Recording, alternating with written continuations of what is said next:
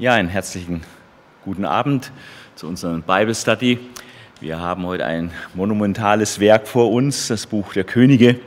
Und das war ja früher mal ein Buch äh, in der jüdischen Überlieferung, ist dann erst später dann in zwei Büchern geteilt worden.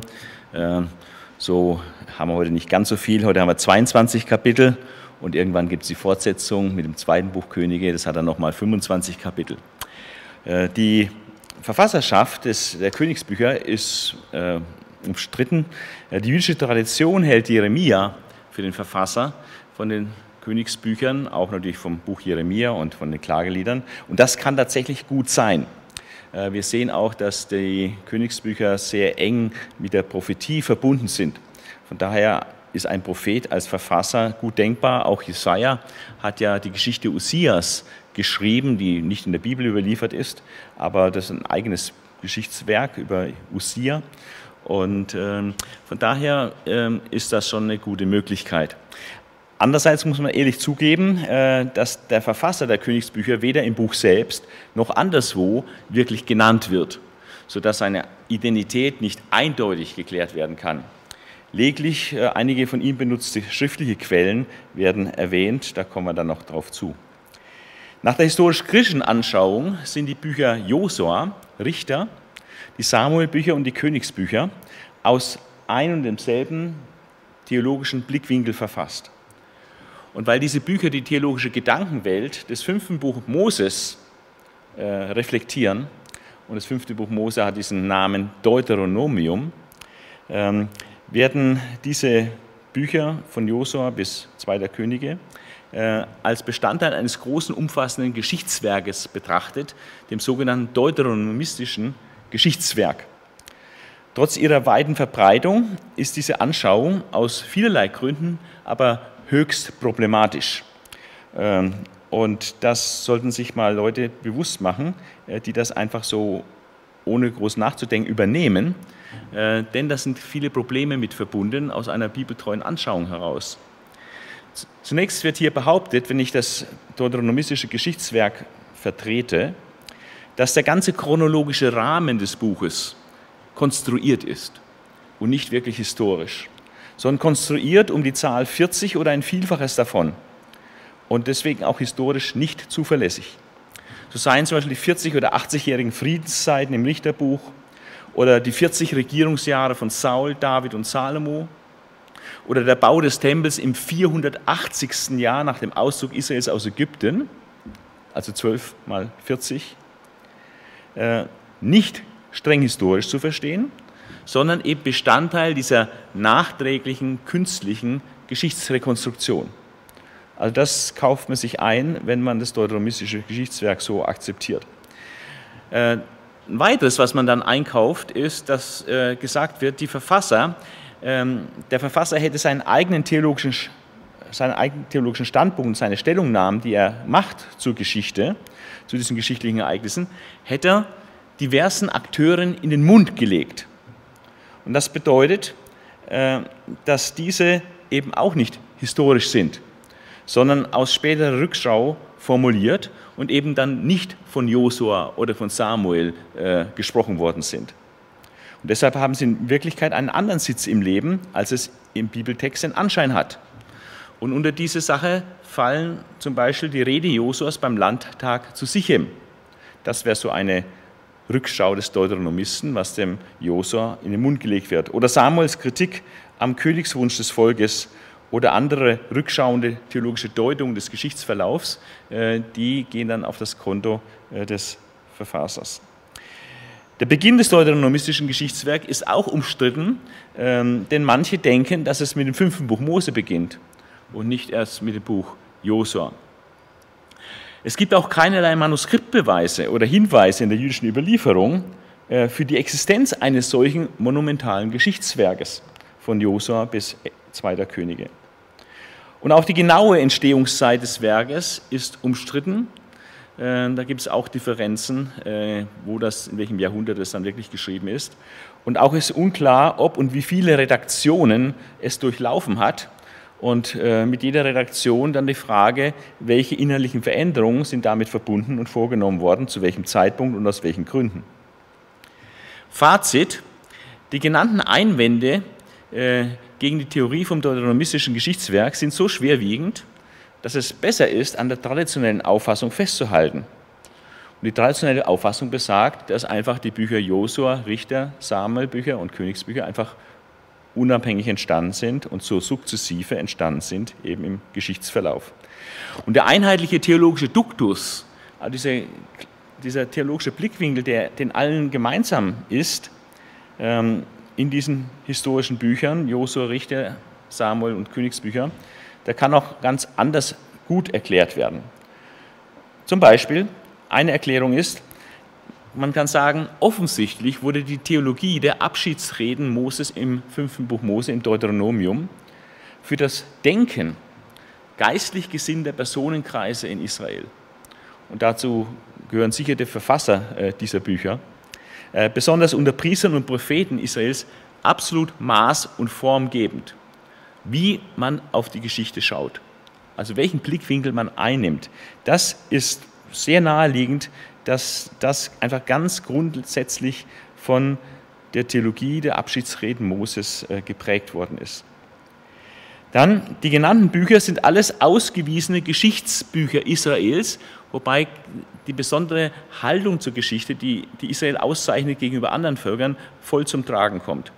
Sie sind deshalb auch gattungsmäßig eng verbunden, eben als Geschichtsbücher. Und darüber hinaus eint sie auch die spezifisch israelische theozentrische Geschichtsschau, also die Geschichte von Gott her zu betrachten. Die, und diese Geschichtsschau, äh, alles von Gott her zu betrachten, ist völlig einzigartig äh, in der Völkerwelt, hat eine völlige Sonderrolle, die gibt es so bei keinem anderen Volk.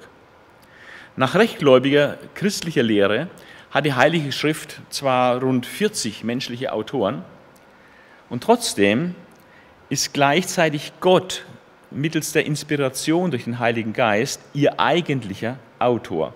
Das macht 2 Timotheus 3,16 und 2. Petrus 1, 19 bis 21 deutlich.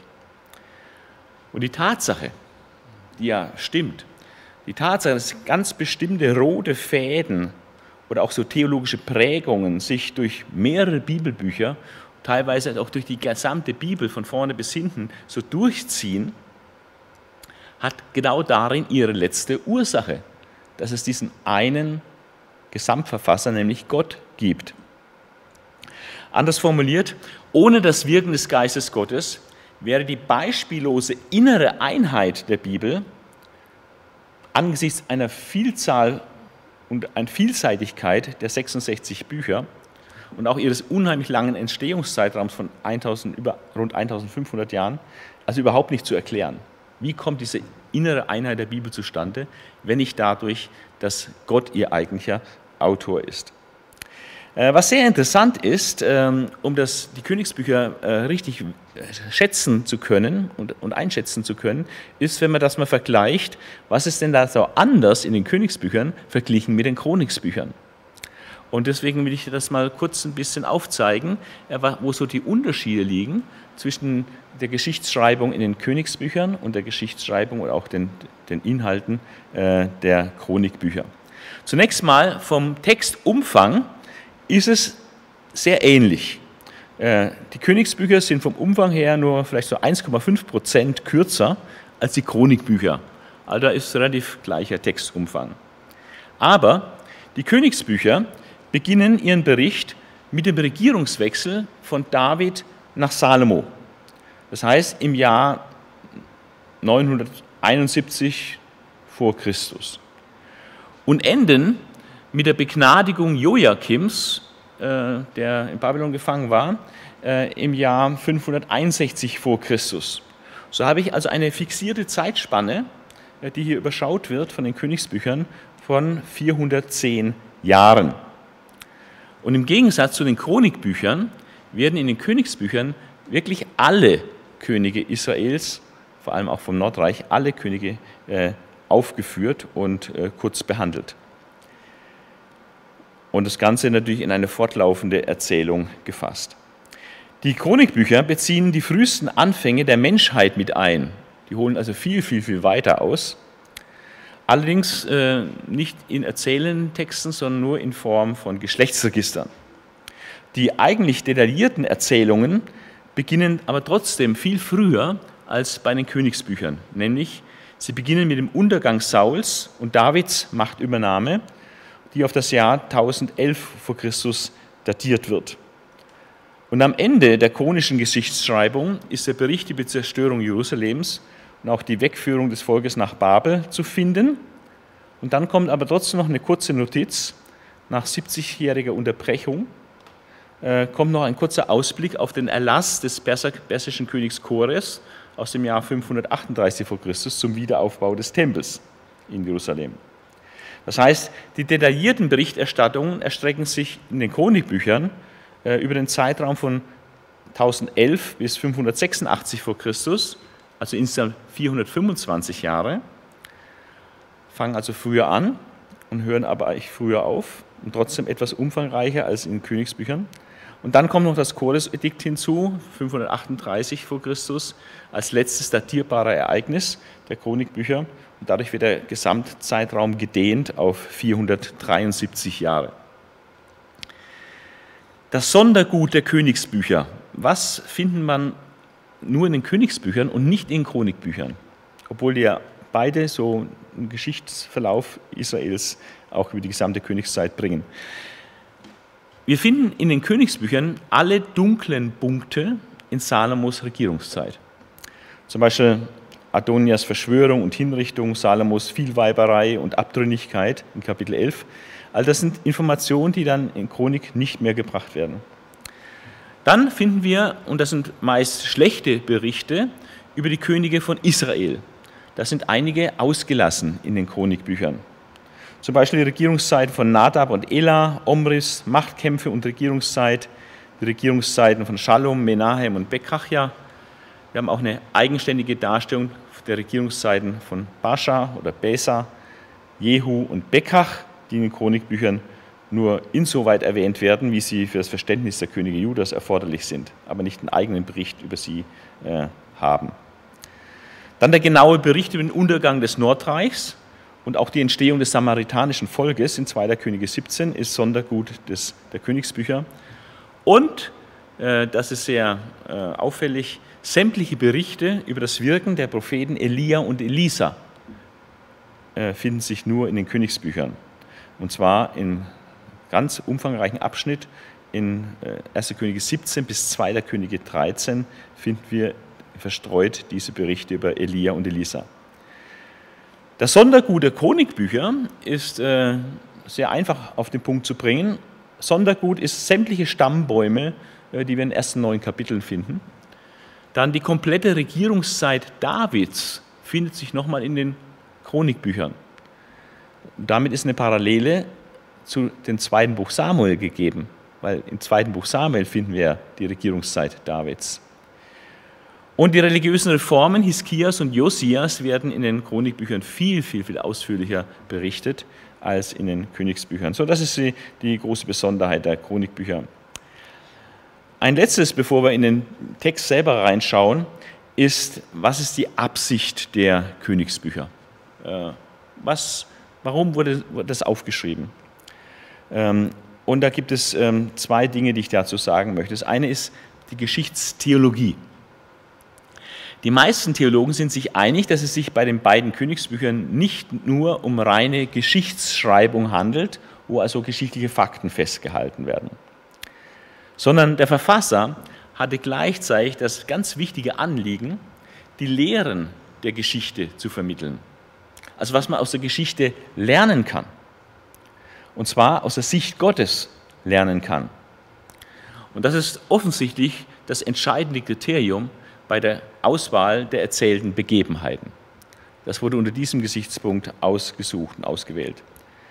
Und äh, ein Zitat, äh, die also Verfasser, der Verfasser des, der Königsbücher hat über den Tempel und die Propheten alles gebracht, was er nur konnte. Die übrigen Erzählungen und Berichte sind aber stark gesiebt und äh, ausgedünnt, um nur bestimmte Dinge zu bringen. Was ist der Leitgedanke, der überragende Leitgedanke der Königsbücher?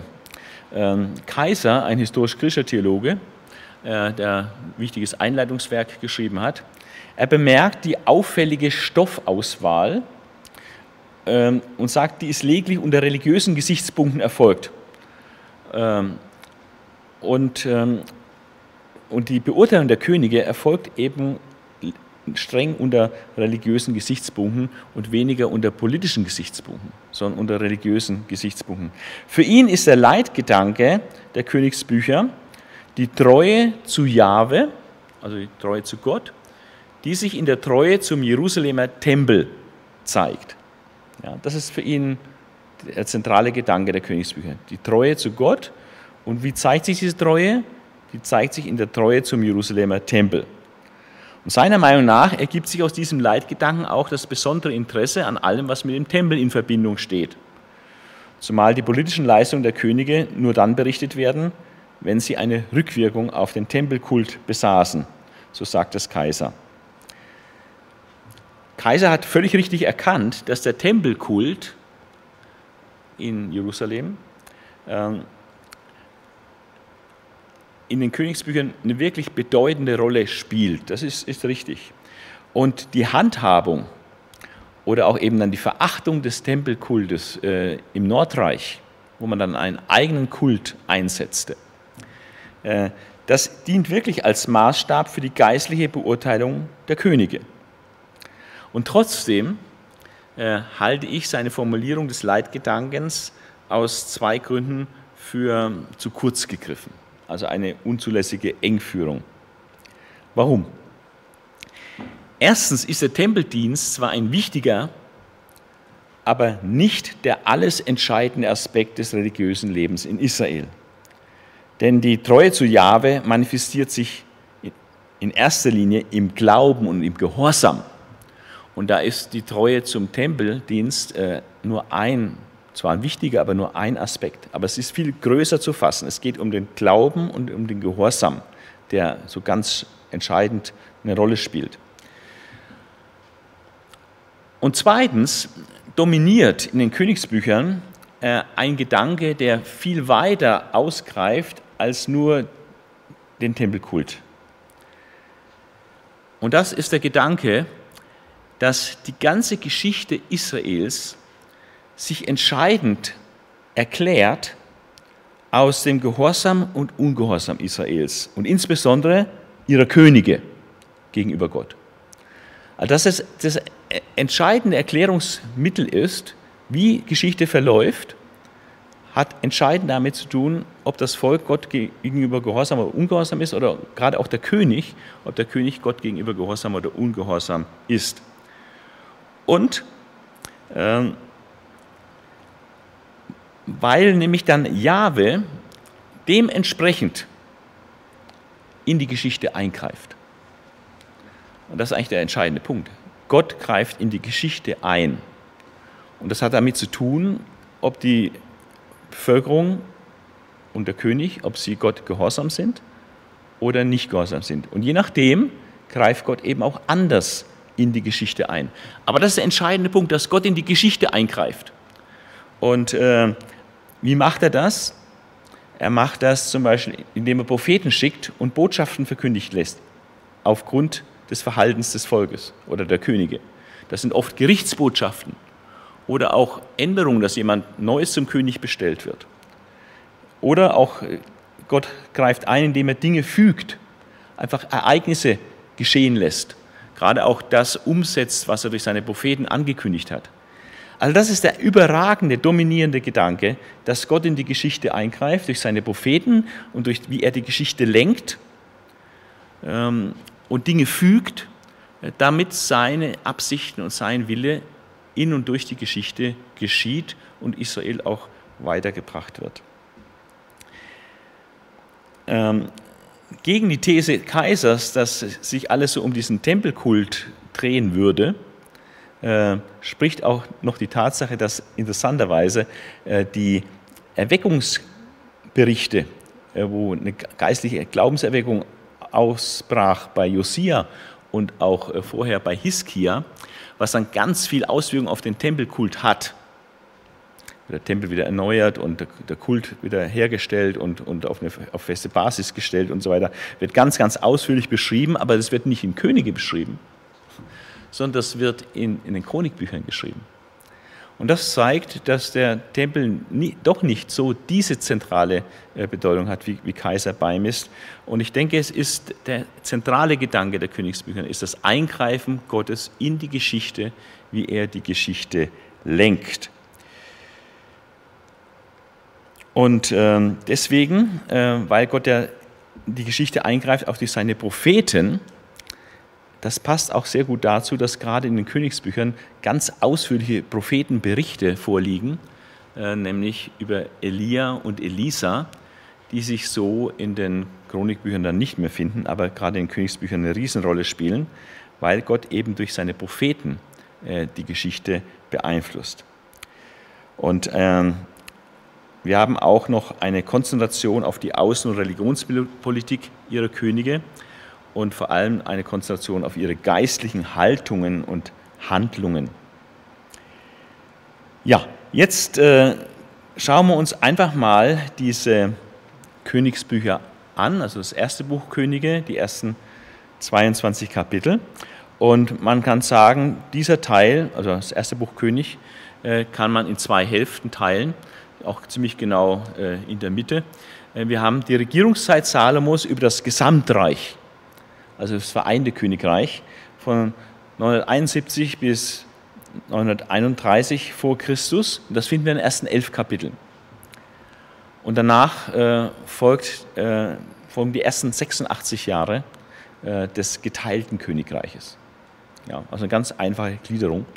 Erst das vereinte Königreich und dann das geteilte Königreich. Das, ähm, die Regierungszeit Salomos über das Gesamtreich ähm, hat ähm, drei Teile, äh, diese ersten elf Kapitel. Einmal sehen wir, wie Salomo rechtmäßiger Nachfolger Davids wird. Und das war auch ziemlich turbulent. Äh, Adonja, äh, ein älterer Bruder Salomos, der wollte selber König werden und hat eine Verschwörung angezettelt und hat noch zu Lebzeiten seines Vaters äh, praktisch äh, Leute äh, um sich geschart und wollte sich da gerade zum König ausrufen lassen. Und, ähm, aber dank der Intervention von Nathan, dem Propheten, ähm, kommt es dann nicht dazu, sondern äh, die Einsetzung da, äh, Salomos zum König äh, wird vorher noch schnell zu Wege gebracht. Das ist ziemlich spannend. Ja, also der Nathan äh, der geht erstmal zum Bathseba, das ist die Mutter von Salomo, und, und sagt, äh, du hast du gehört schon, dass der Adonja da jetzt sich zum König machen lassen will, äh, hat ihn noch nicht gehört, und, äh, aber Gott hat doch versprochen, der David hat versprochen, dass dein Sohn, der Salomo, zum König äh, wird, äh, werden soll. Und das war eigentlich von Gott her auch schon so geklärt und dann geht die Bathseba zum König und dann kommt er noch dazu, äh, kommt auch zum König und tut ins gleiche, die gleiche Kerbe schlagen, der Nathan. Und der David entscheidet schnell und völlig richtig und sagt, okay, wir haben keine Zeit zu verlieren, ähm, dann machen wir jetzt den Salomo auf der Stelle zum König und hat ihn äh, an die Gihonquelle geschickt, äh, am anderen Ende von Jerusalem. Der Adonia war an einer anderen Rogelquelle, an der anderen Seite von Jerusalem und so hat er den auf seinen Esel setzen lassen und hat ihn dort äh, zum König machen lassen, äh, ganz schnell. Und ist er dann eingezogen, alles Volk hat gerufen, äh, Salomo ist König geworden und so weiter. Und äh, der Adonja, der noch nicht ganz fertig war mit seiner Aktion, äh, ist völlig überrascht worden und konnte dann nur klein beigeben, weil das Volk jetzt schon auf der Seite Salomos war und ihn als den neuen König bejubelt hat. Also es war äh, sehr interessant ähm, und wir sehen, ähm, wie auch hier wieder äh, Gott eingegriffen hat in die Geschichte. Äh, hätte Nathan geschwiegen und äh, hätte Gott das nicht so geführt, dann wäre nicht Salomo König geworden, sondern Adonja und wer weiß, was dann passiert wäre. Ähm, Salomo festigt dann seine Macht. Ja, Gott hat ihm viel Weisheit gegeben und der David sagt ihm auch, also da sind noch ein paar alte Rechnungen offen. da müssen noch ein paar Leute ihre gerechte Strafe bekommen und du bist weise, du bist clever, ähm, du ähm, wirst dann schon wissen, wie du das managen sollst. Und das hat äh, Salomo dann auch äh, zu Herzen genommen, dann nach dem Tod von David und hat ein bisschen aufgeräumt. Und auf dieser schwarzen Liste äh, stand also zum einen der Simei. Simei, das war der, der David verflucht hatte auf seiner Flucht. Und ähm, das mit dem hat er so gemacht, dass er hat, okay, komm mal nach Jerusalem, ich muss mit dir reden. Hat er schon Angst gehabt, dass jetzt ein Kopf kürzer gemacht wird, dass jetzt äh, die Strafe folgt für sein damaliges Verhalten. Und, äh, aber der Salomo sagt, also du hast jetzt hier Hausarrest in Jerusalem, ja, kannst dir ein Haus bauen, bleibst in Jerusalem und an dem Tag, wo du Jerusalem verlässt, ja, wo du diesen Hausarrest in Jerusalem äh, nicht mehr beachtest, dann musst du sterben. Und also hat er noch gedacht, oh ja, ist ja echt gut, ne? also ich darf am Leben bleiben und gut, Hausarrest, okay, aber dann bleibe ich halt in Jerusalem, also ist einverstanden, bleibt mir auch nichts anderes übrig, aber er war froh und dankbar, dass er am Leben bleiben durfte. Aber dann ist irgendwann mal zwei, drei Jahre später äh, ein paar, äh, ist ein Knecht entlaufen äh, in Philisterland und dann ist er da auf dem Esel hin, wollte den Knecht wieder zurückholen und hat praktisch dadurch den Schwur gebrochen und äh, ist dann es ist da äh, Salomo gesagt worden und auf, als er dann zurückkam nach Jerusalem, hat er ihn konfrontiert und gesagt, schau, ja, du hast Jerusalem verlassen, das war die Abmachung, also jetzt trifft dich deine verdiente Strafe. Also hat er das mit dem Simeon gemacht. Äh, bei Joab äh, war es ein bisschen anders, da ging das ein bisschen schneller. Äh, Joab ähm, war ja der Feldherr, der verdiente Feldherr äh, Davids auch.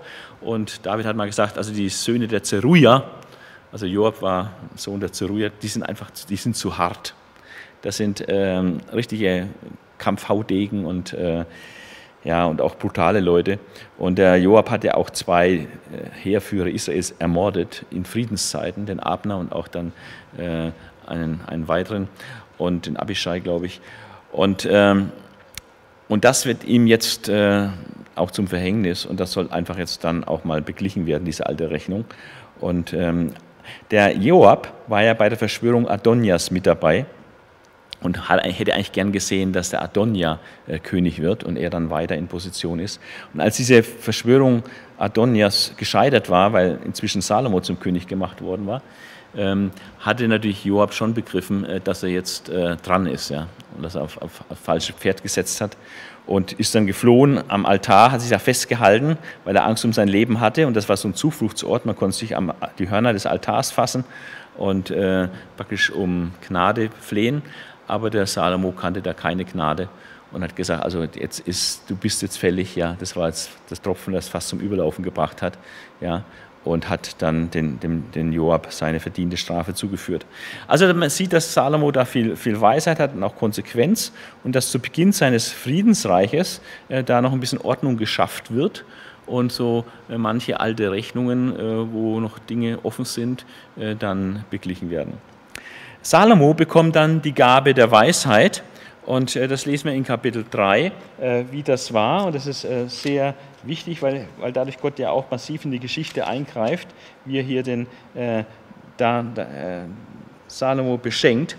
Also Salomo ist zu dieser Opferhöhe nach Gibeon gegangen. Es war eine der vornehmsten Opferhöhen, wo auch Jahwe geopfert wurde. Der Tempel war ja zu dem Zeitpunkt noch nicht erbaut. Also die Zentralisation des Heiligtums in Jerusalem war noch nicht vorhanden. Das kam dann erst später. Also war das zu dem Zeitpunkt auch noch völlig legitim, hat dort riesige Opferfest veranstaltet. Und dort in Gibeon erschien Jahwe Salomo in der Nacht im Traum. Und Gott sagte, sprich aus, was ich dir geben soll. Also hat einen Wunsch frei. Was würdest du dir wünschen, wenn du vor Gott einen Wunsch frei hättest? Salomo erwiderte, Du hast deinem Diener David, meinem Vater, große Gnade erwiesen, weil er treu und gerecht war und aufrichtig vor dir gelebt hat.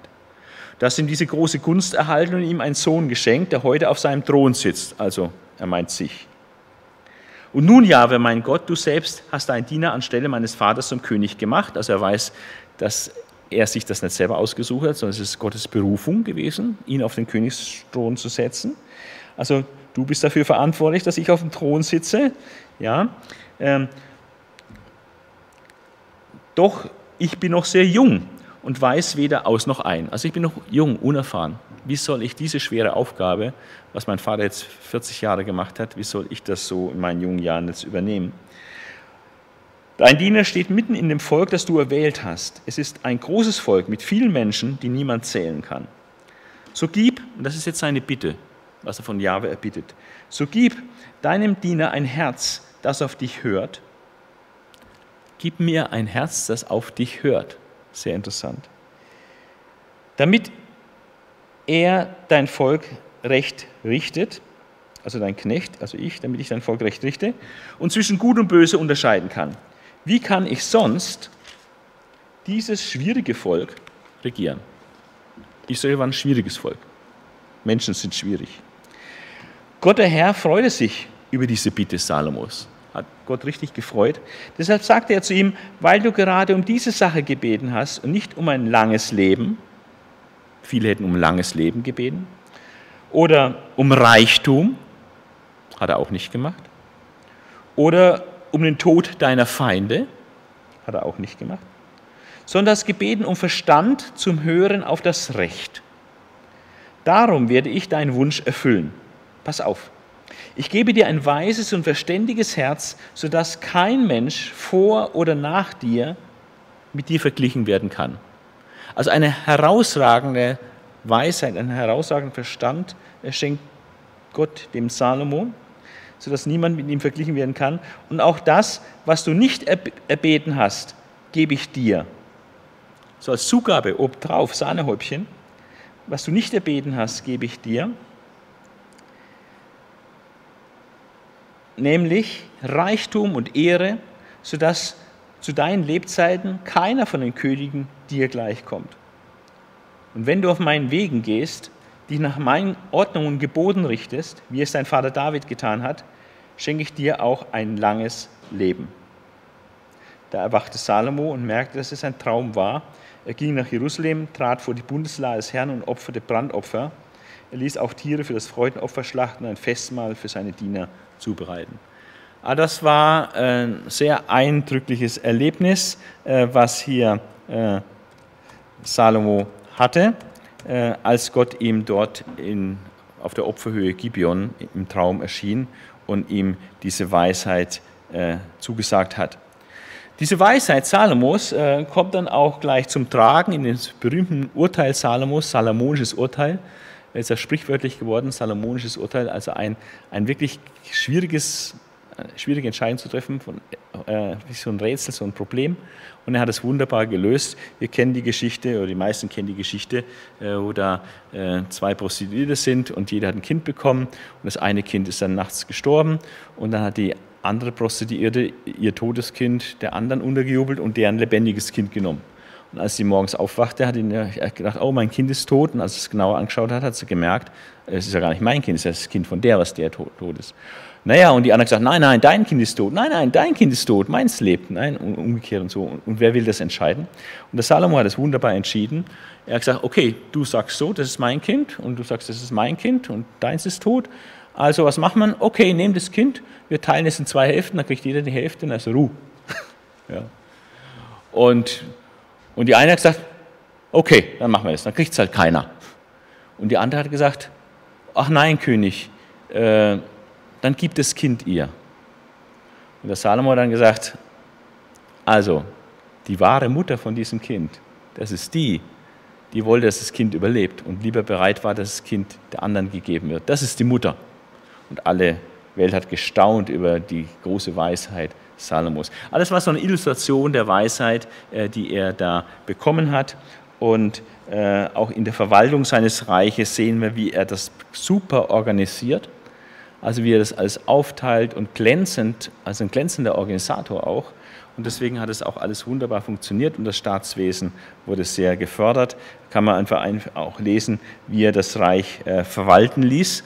Und das ist ähm, Arbeitsteilung und er tut Verantwortung geben ja, und Dinge auf viele Schultern aufteilen und so, macht das sehr kluge, sehr kluge staatsmännische Entscheidungen.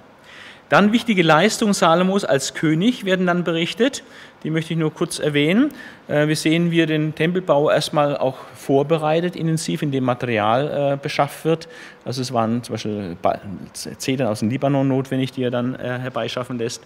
Ähm, dann wird der Tempel gebaut in Kapitel 6 dann baut er nach dem Tempel, der etliche Jahre äh, in Arbeit ist. Äh, danach baut er noch den Königspalast in Kapitel 7. Und äh, dann finden wir die Ausstattung des Tempels, wie wunderbar kostbar der ausgestaltet wurde, also alles vergoldet und so. Ja, und die Gerätschaft, die da reinkam, kann man alles da lesen. Und dann das berühmte Gebet Salomos bei der Tempeleinweihung. Das ist jetzt nur ein Tag und das Gebet hat vielleicht zehn Minuten gedauert, aber das Gebet hat es wirklich in sich. Und da möchte ich ein paar äh, Kostproben lesen, nicht das ganze Gebet, aber ein paar Kostproben, äh, wie er hier, äh, was er hier so betet in, Kapitel 8. Und ähm, in, also erst wird die Bundeslade noch überführt und dann hält er eine Ansprache an das Volk und in Vers 22 finden wir dann das Gebet, wo er seine Hände ausbreitet und zu Gott betet. Jahwe, Gott Israels, kein Gott ist dir vergleichbar, weder im Himmel noch auf der Erde. Du stehst zu deinem Bund und erhältst seinen Dienern deine Güte, denen, die vor dir leben und dir mit ganzem Herzen dienen. Du hast auch deinem Diener, meinem Vater David, dein Versprechen gehalten, was du mit dem Mund versprachst hast du mit der Hand erfüllt, wie es dieser Tag zeigt. Gott hat immer gesagt, dein Sohn wird mir ein Haus bauen und so weiter. Jetzt ist das Haus gebaut durch ihn. Also ist alles so gekommen, wie Gott es versprochen hatte. Ja. Und du hast zu meinem Vater gesagt, es soll dir nie an einem Mann fehlen, der vor dir auf deinem Thron Israel sitzt, wenn du deine Söhne darauf achten, so nach meinen Weisungen zu leben, wie du das getan hast. Du Gott Israels, lass doch in Erfüllung gehen, was du deinem Diener David, meinem Vater, zugesagt hast. Aber, das zeigt jetzt, welche hohe Konzeption äh, Salomo von Gott hat, aber, weil, will Gott wirklich auf der Erde wohnen? Selbst der Himmel und das ganze Universum können dich nicht fassen, geschweige denn dieses Haus, das ich gebaut habe. Also kann das völlig richtig einordnen, dass das Haus natürlich nicht letztlich der, der Wohnort Gottes ist. Der Himmel aller Himmel, Himmel kann, kann Gott nicht fassen. Ja. Trotzdem bitte ich dich, Jahwe, mein Gott, achte doch auf das Gebet deines Dieners und sein Flehen, hör auf seinen Ruf und seine Bitten, die er heute vor dich bringt. Halte deine Augen Tag und Nacht über diesem Haus offen, von dem du gesagt hast, dass dein Name dort wohnen soll. Ja, das war ja die Zusage, dass er seinen Namen dort wohnen lassen will und hier einen sichtbaren Stützpunkt hat auf Erden. Und, ähm, und höre auf das Gebet, das ein Diener zu dieser Stätte hinrichtet. Höre doch auf das Flehen, das ein Diener und dein Volk an dieser Stätte hinrichten werden. Höre du es selbst in deiner himmlischen Wohnung, dort, wo du thronst. Also Gott wohnt im Himmel, er thront im Himmel. Ja, erhöre uns und vergib. Und dann tut er ganz realistisch praktisch so einen Blick in die Zukunft und, die, und er weiß, was wird sein in der Zukunft? Wir werden wohl immer wieder auch sündigen. Und äh, dann wirst du uns richten müssen und dann werden wir zu dir schreien und dann bitten wir, dass du uns dann wieder rettest. Wenn jemand sich an seinem Nächsten versündigt und dieser einen Eid von ihm verlangt und er kommt vor deinen Altar in dieses Haus und spricht diesen Eid aus, dann höre es vom Himmel her und greife ein. Verschaff deinen Dienern Recht, bestrafe den Schuldigen und lass ein böses Tun auf ihn selbst zurückfallen. Den Schuldigen, den Schuldlosen aber sprich frei und gib ihm, was seiner Gerechtigkeit entspricht. Und wenn dein Volk Israel von Feinden besiegt wird, weil es gegen dich gesündigt hat, und dann wieder umkehrt und deinen Namen preist und in diesem Haus zu dir betet und fleht, dann höre du es im Himmel und vergib deinem Volk Israel seine Schuld und bring es wieder in das Land zurück, das du ihren Vorfahren gegeben hast. Also er rechnet sogar damit, dass Israel aufgrund der Bestrafung Gottes eines Tages aus dem Land rausfliegen wird. Und das ist ja auch das, was Mose angekündigt hat im Bundesfluch dass das die ultimative Strafe ist, dass sie das Land verlassen müssen. Und so weit greift sein Gebet, dass wir, selbst wenn das passiert, dass wir das Land verlassen müssen, aber wenn wir dann wiederkommen zu dir beten, äh, dann führ uns doch wieder zurück. Also es ist ein sehr, sehr interessantes Gebet. Es geht noch sehr, sehr lang. Er spricht dann von Hungersnöten. Ja. Und dann auch, wenn Ausländer kommen und hier beten, dann möge Gott auch hören. Also das ist auch sehr interessant. Ja. Oder wenn ein Volk äh, in den Krieg zieht und so weiter, dann beten sie zu dir und beten in Richtung der Stadt, dann höre und hilf. Also es ist ein sehr umfassendes Gebet, äh, wo er praktisch darum bittet, dass Gott in allen möglichen jetzigen und zukünftigen Lebenslagen das Gebet, das an dieser Stelle gesprochen wird oder hin zu dieser Stätte gesprochen wird, dass Gott da knäglich hören möge und helfen möge. Gott gibt eine doppelte Antwort darauf, äh, die möchte ich noch lesen. Als nun Salomo das Haus Jahwes und das Haus für den König vollendet hatte und alles gut gelungen war, was er sich vorgenommen hatte, erschien ihm Jahwe ein zweites Mal. Das erste Mal war auf der Höhe Gibeon, äh, wo er ihm diese Weisheit als Geschenk gab. Und jetzt ein zweites Mal, viele Jahrzehnte später, äh, über zwei, Jahr, zwei Jahrzehnte später, nachdem hier die Häuser alle fertig waren. Und wiederum äh, erschien ihm ein zweites Mal, so wie er ihm in Gibeon erschienen war. Und Jahwe sagte zu ihm, ich habe dein Gebet und dein Flehen zu mir gehört und habe dieses Haus, das du gebaut hast, für mich ausgesondert. Also Gott beantwortet jetzt dieses Tempelweihgebet von, von Salomo, geht darauf ein und sagt, ich habe das angenommen. Das werde ich so tun. Wie du das, so wie du das als erbeten hast, werde ich das tun. Ja. Ich werde meinen Namen für immer mit diesem Haus verbinden. Meine Augen und mein Herz werden immer dort sein.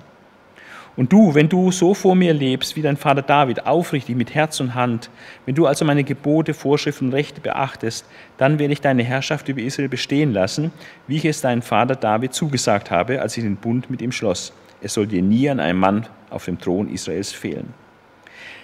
Und jetzt gibt Gott aber noch eine Warnung. Und die war leider auch nicht so ganz unberechtigt, wie wir sehen, weil der Salomo dann gegen Ende seines Lebens leider einen etwas anderen Kurs eingeschlagen hat. Wenn ihr euch aber von mir abwendet, wenn ihr meine Vorschriften und Gebote nicht mehr beachtet und stattdessen anderen Göttern nachlauft und euch vor ihnen niederwerft, dann werde ich Israel aus dem Land, das ich ihnen gegeben habe, herausreißen. Dann werde ich dieses Haus, das ich meinem Namen geheiligt habe, keines Blickes mehr würdigen dann wird Israel zum Gespött und zum Hohn für alle Völker.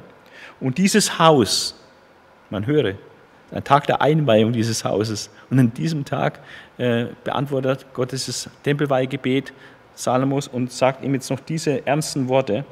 Und dieses Haus wird ein Trümmerhaufen sein. Das werde ich auch wieder kaputt machen. Wird ein Trümmerhaufen sein. Jeder, der vorübergeht, wird sich dann entsetzt fragen, warum hat Jahwe das diesem Land und diesem Haus angetan? Dann wird man ihnen antworten, weil sie Jahwe, ihren Gott, der ihre Väter aus Ägypten herausführte, verlassen und sich anderen Göttern zugewandt haben. All die, die Sünde Israels oder die Kardinalsünde Israels war immer dieser Götzendienst, Abfall von Gott, Hinwendung zu den Götzen. Und das ist dann auch die Ursache für dieses äh, intensive Gericht. Und das wird offenbar werden in der Völkerwelt, dann wird man ihnen antworten, den Völkern, weil sie Jahwe, ihren Gott, der ihre Väter aus Ägypten herausführte, verlassen und sich anderen Göttern zugewandt haben, weil sie ihnen gedient und sich vor ihnen niedergeworfen haben, hat er all dieses Unheil über sie gebracht. 20 Jahre lang hatte Salomo am Haus Jahwes und an seinem Regierungspalast gebaut. Ja. Also das war eine wunderbare Zusage Gottes, aber auch eine sehr ernste Warnung Gottes an Salomo, äh, auf keinen Fall äh, in Götzendienst zu verfallen. Und ähm, wir haben dann in Kapitel 9 und 10 äh, die Pracht Salomos, äh, die äh, beschrieben wird, äh, wie viel Diener er hatte und wie er Fronarbeiter herangezogen hat, um, um seine Bauten, sein Libanonhaus noch zu bauen. Ähm, und wie, wie reich er war und dass Leute von auswärts kamen, zum Beispiel die Königin von Saba, seine Weisheit zu bewundern. Äh, aus allen Herren Ländern sind die Leute gekommen, um die Weisheit Salomos zu hören, weil er einfach phänomenal war und sein Ruf in die ganze Welt äh, ging, äh, mit welcher Weisheit und Pracht er regiert. Und als dann die Königin von Saba da war, gesagt, also man hat mir ja nicht mal die Hälfte erzählt, ist ja alles noch viel herrlicher und glorreicher, als ich dachte. Also diese Macht- und Prachtentfaltung, ich habe gestern im Internet zufällig, da waren die 25 reichsten Männer der Welt, äh, so eine Liste. Und da war Salomo an vierter Stelle, äh, umgerechnet auf heutige Kaufkraft, äh, 2000 Milliarden. Alles viel, viel, viel mehr wert, als was äh, Bill Gates oder äh, Bezos hat oder so Leute ähm, nach heutiger Kaufkraft. Gut, ich weiß nicht, wie, wie zuverlässig das umgerechnet ist, aber es zeigt, wie gigantisch reich äh, Salomo war. Umso schlimmer ist, dass es noch das Kapitel 11 gibt. Ja, also es wäre eigentlich alles wunderbar, wenn man hier einen Punkt machen könnte und sagt, das war das Leben Salomos. Ja, Äh, aber so war es nicht, sondern wie es bei David einen ganz furchtbaren schattischen Fleck gab, äh, Ehebruch und Mord, so gibt es auch bei Salomo leider äh, einen eigentlich furchtbaren Niedergang. Und ähm, Salomos Sünden werden dann äh, beschrieben ähm, in Kapitel 11, 1 bis 13. Und er macht im Grunde genommen das falsch, äh, was im Gesetz des Königs genau alles verboten war.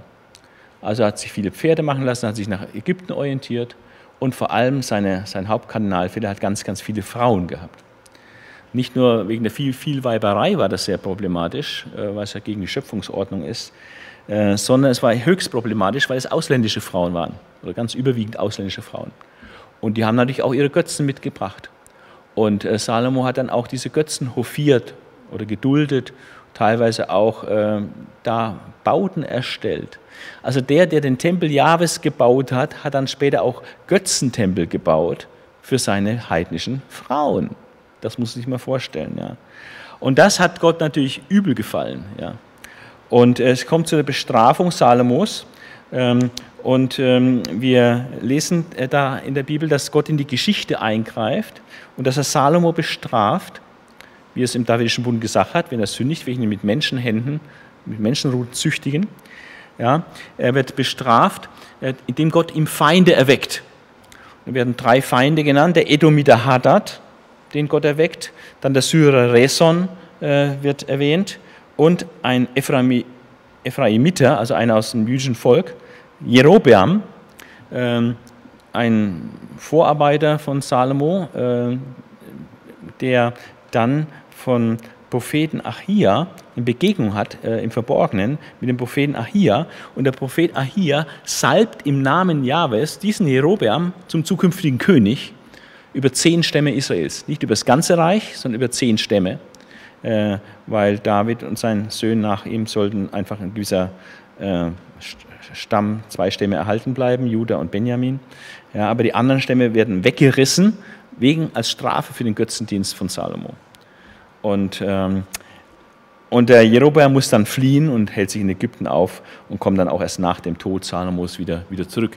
Aber das sind so, äh, wo, wo Gott dem Salomo Feinde erweckt, sodass es nicht mehr alles so gut ist. Und vor allem halt wird ihm praktisch das Königreich entrissen, nicht ihm direkt, aber dann seinem, Nach, seinem Nachfolger, seinem Sohn. Und so kommt es dann auch. Salomos Regierungszeit und Tod wird dann zusammengefasst in Kapitel 11, dass er 40 Jahre regierte und, äh, und dann starb und dann kam sein Sohn Rehabeam an die Macht. Und damit starten wir in den zweiten Teil des geteilten Königreichs, die ersten 86 Jahre. Es gibt etwa rund 200 Jahre geteiltes Königreich äh, und die ersten 86 Jahre finden sich noch im ersten Buch Könige. Und ähm, das wollen wir jetzt einfach mal so äh, in groben Zügen durchgehen. Ähm, was begegnet uns in diesen nächsten elf Kapiteln? Am Anfang steht der Abfall der zehn Nordstämme was ein, ein Gericht Gottes ist über Salomos Abfall von Gott. Während sein Sohn Rehabeam in Sichem ähm, zum König ausgerufen werden soll für ganz Israel, ähm, kehrte Jerobeam, weil er gehört hat, dass Salomo sein, der König tot ist, der ihm feindlich gesonnen war, kehrt er zurück nach Israel. Und ähm, er kehrt also aus Ägypten nach Israel zurück. Und eine Delegation der Nordstämme und die, diesen Jerobeam, wie gesagt, war ein Vorarbeiter, der war, war bekannt und der war gut, guter Mann, also von der Persönlichkeit her, starke Persönlichkeit. Und der bittet ähm, diese, diese, Delegation der Nordstämme unter der Führung von Jerobeam, bittet dann Rehabeam, den Sohn Salomos, um Erleichterung ihrer Lasten. Also die Bauten und Bauwerke und die, die, Aufbau des Staatswesens unter Salomo war zwar alles glänzend, hat aber auch seinen Preis gehabt und die Leute waren ganz schön geknechtet. Ja. Man musste Fronarbeit leisten und hohe Steuern zahlen. Und ähm, so war es eigentlich verständlich, jetzt wo Salomo tot war, äh, zu sagen, du mach die Last bitte ein bisschen leichter. Zehn Stämme haben die Delegation geschickt und das eingebracht. Rehabeam nimmt sich drei Tage Bedenkzeit und hält dann Rat mit jungen Ratgebern und mit den alten Ratgebern. Und die alten Ratgeber, die waren für eine weiche Antwort und sagen, komm ihnen jetzt ein bisschen entgegen, dann gewinnst du ihr Herz für immer. Und die jungen Ratgeber, die, die waren ein bisschen stürmischer drauf, die haben gesagt, komm ihnen auf keinen Fall auf nur einen Millimeter entgegen, sondern sag, äh, mein kleiner Finger ist dicker als der Daumen meines Vaters. Also sprich, äh, mein Vater hat euch nur ein bisschen getriezt und gequält, äh, ich werde es noch viel, viel schlimmer machen. Also eine ganz schroffe Antwort auf diese verständliche Bitte eigentlich der zehn Stämme. Ähm, und aufgrund der harten, äh, also Rehabeam entscheidet sich dann für diese harte Linie seiner jungen Ratgeber, weil es natürlich ihn auch wichtig bedeutsam macht. Ne? Er tut ihn sicher praktisch mit dieser harten Linie quasi fast noch höher setzen als Salomo. Ja? Und, ähm, aber, und so heißt es dann im Bibeltext, das war eine Fügung Jahwes. Das hat Gott so gelenkt, ja, dass der Rehabeam sich eigentlich für diese Variante entscheidet, die dann nämlich wirklich den Bruch, den Zerbruch der Einheit des Reiches zur Folge hatte. Aufgrund der harten Linie Rehabeams, die dann drei Tage später den Leuten sagt, fallen die Nordstäbe Israels von, vom Haus Davids ab und sagen, komm, dann macht doch ihr, was ihr wollt, dann machen wir unser eigenes Ding.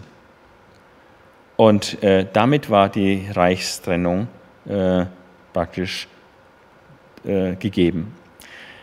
Es folgt dann äh, 22 Jahre Jerobeam I., dieser Anführer dieser Delegation, dieser Feind Salomos, äh, der wird jetzt König des Nordreichs. Er ist Ephraimiter und äh, sein Königtum wird sehr ausführlich beschrieben. Äh, neben Ahab ist sein Königtum das, was von den Königen jetzt im beteilten Reich am allerausführlichsten beschrieben wird im ersten Buch Könige. Jerobeam wird König über die zehn Nordstämme. Rehabeam, der Sohn Salomos, stellt sofort ein Heer auf mit 180.000 Mann und will in den Krieg ziehen, um das gleich zu unterbinden und das Reich wieder unter seiner Herrschaft zu vereinen, äh, die Reichseinheit wiederherzustellen. Und dann kommt ein Prophet äh, ihm dazwischen, der ist von Gott geschickt, äh, der Prophet Semaja, und der verhindert diesen Bruderkrieg, indem er eine Weissagung gibt an Judah und Benjamin und sagt, macht das nicht, es ist von mir so verordnet, ja, dass äh, ihr sollt jetzt nicht gegen eure Brüder in den Krieg ziehen. Und da hört Rehabeam äh, drauf und so kommt es nicht zu diesem Bruderkrieg. Ähm, dann zeigt uns das Bild äh, Jerobeam, was er macht, dass er einen völlig falschen Gottesdienst äh, dann einführt. Und zwar war Jerobeam clever. Er hat folgende Denke gehabt. Äh, er hat gesagt, Jerusalem ist eine prächtige Stadt. Ja, die haben diesen Tempel und das ist ihr großer Vorteil gegenüber uns. Wir haben keinen Tempel. Aber die haben den Tempel, die haben den Tempeldienst. Das Volk Israel muss dreimal im Jahr äh, zu einem Fest nach Jerusalem erscheinen. Und dort ist der Königspalast und eine herrliche Stadt. Jerusalem ist groß und schön. Also über kurz oder lang werden die Leute dann doch wieder äh, ihr Herz sich dem König äh, aus dem Haus David zuneigen. Und deswegen muss sie ihnen eine Alternative bieten, dass sie gar nicht erst dauernd nach Jerusalem pilgern. Ja?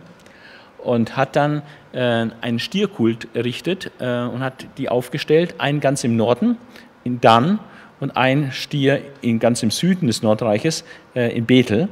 Ja, und hat gesagt, Leute, es ist viel zu schwer, immer nach Jerusalem zu gehen, viel zu weit und so. Ich mache es euch ein bisschen bequemer. Ihr könnt äh, einfach nach Dan gehen, da haben wir äh, einen Jahwe-Kult, äh, einen goldenen Stier habe ich da, kann man was sehen und schön, das sieht toll aus. Und dann in Bethel auch. Und äh, wir machen unser eigenes Ding jetzt, wir machen unseren eigenen Kultus.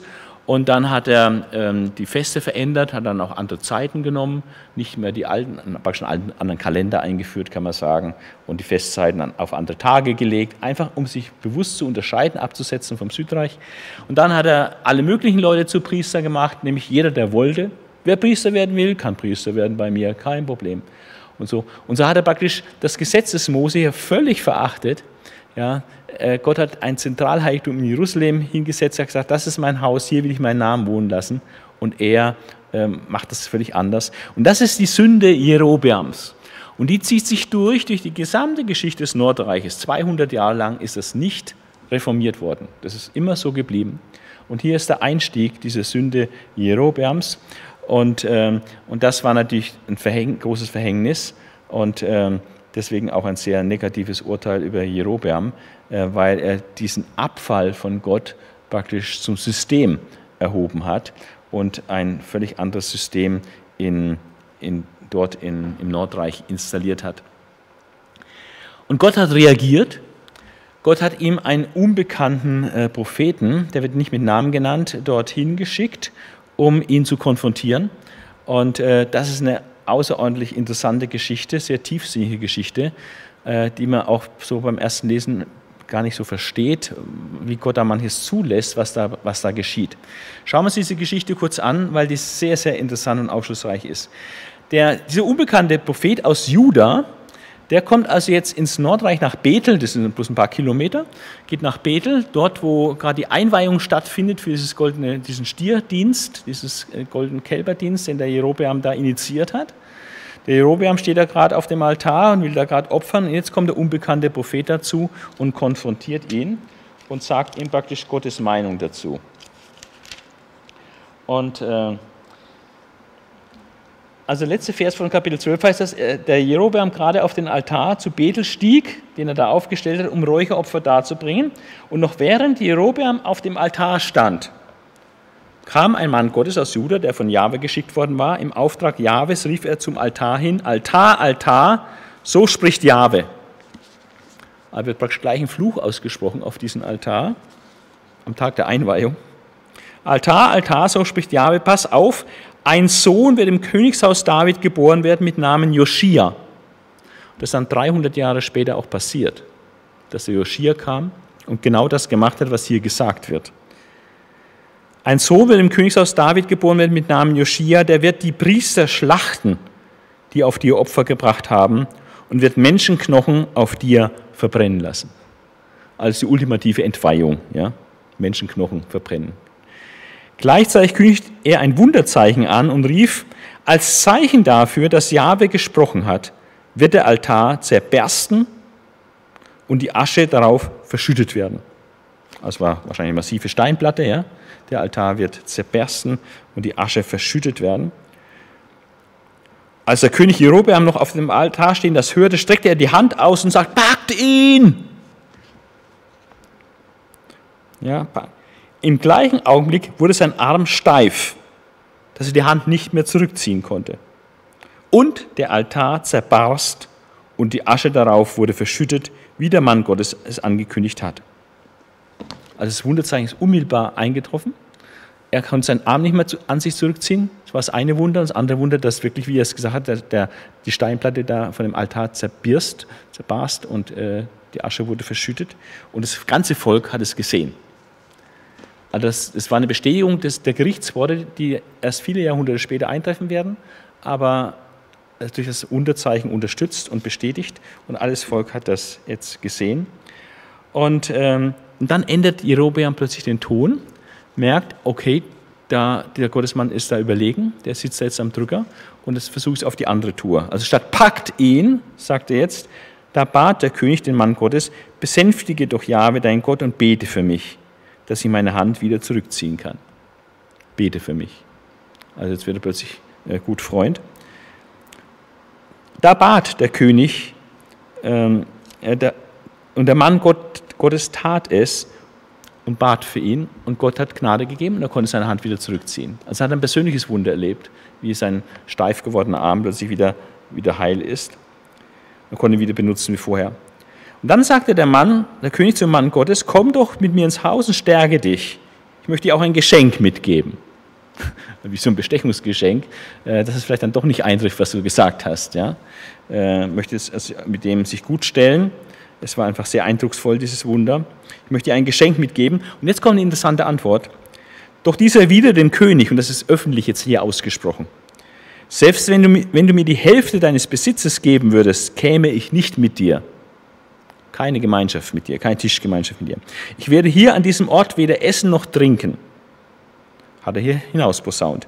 Denn Jahwe hat mir befohlen, Du darfst dort nichts essen und nichts trinken und auch nicht auf dem Weg zurückgehen, auf dem du hingehst. Also muss auf einem anderen Weg wieder zurückgehen.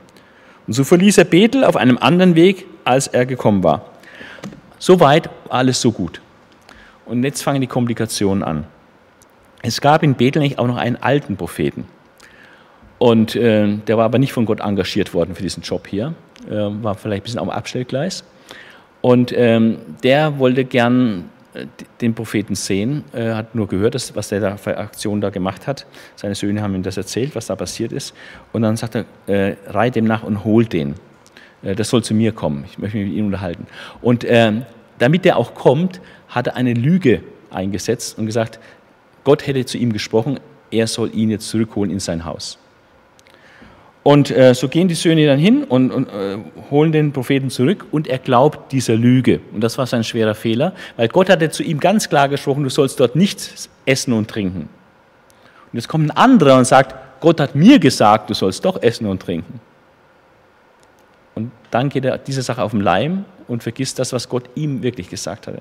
Das ist ein großer Fehler, ein ganz großer Kardinalfehler eines Propheten, äh, auf das zu hören, was Gott angeblich anderen sagt auch wenn es ein Prophet ist, äh, und das zu missachten, was Gott ihm wirklich gesagt hat.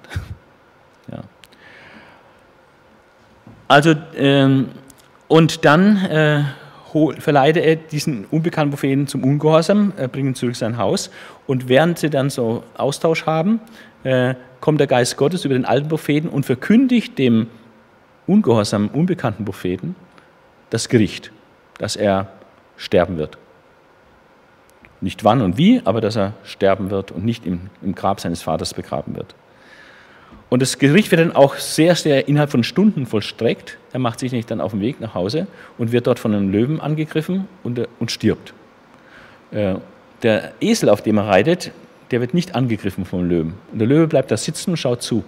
Dieses Schauspiel war sehr eigenartig, ist den Leuten aufgefallen. Sie kommen zurück in die Stadt, du, da ist was Komisches passiert, da ist, der, da ist, ist einer da zu Tode gekommen und so. Und es war dann der Prophet.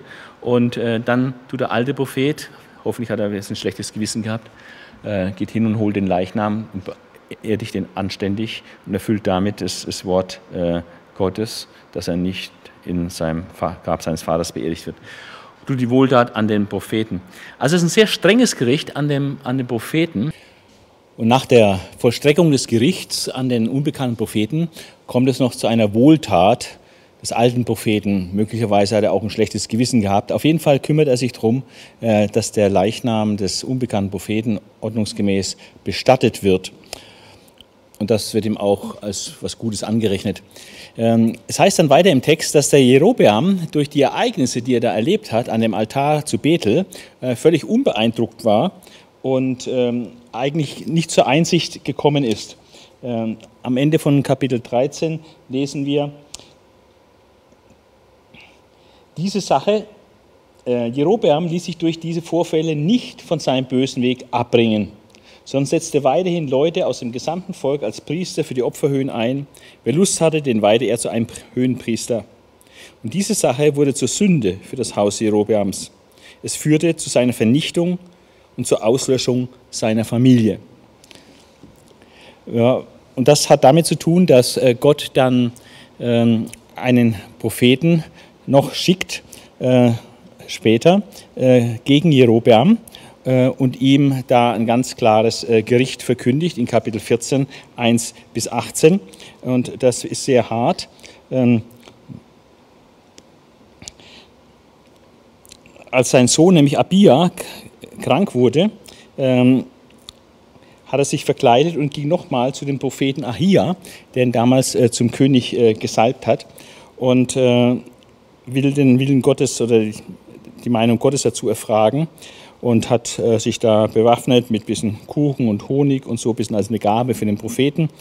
Und ähm, das war der Vorschlag von Jerobeams Frau. Und das macht er dann auch. Und der Prophet war schon alt, konnte gar nicht mehr sehen, war schon blind. Ähm, aber Jahwe hatte vorher zu dem Propheten geredet und ihm gesagt, pass auf, die Frau Jerobeams wird hereinkommen, sie will Auskunft haben über ihren kranken Sohn.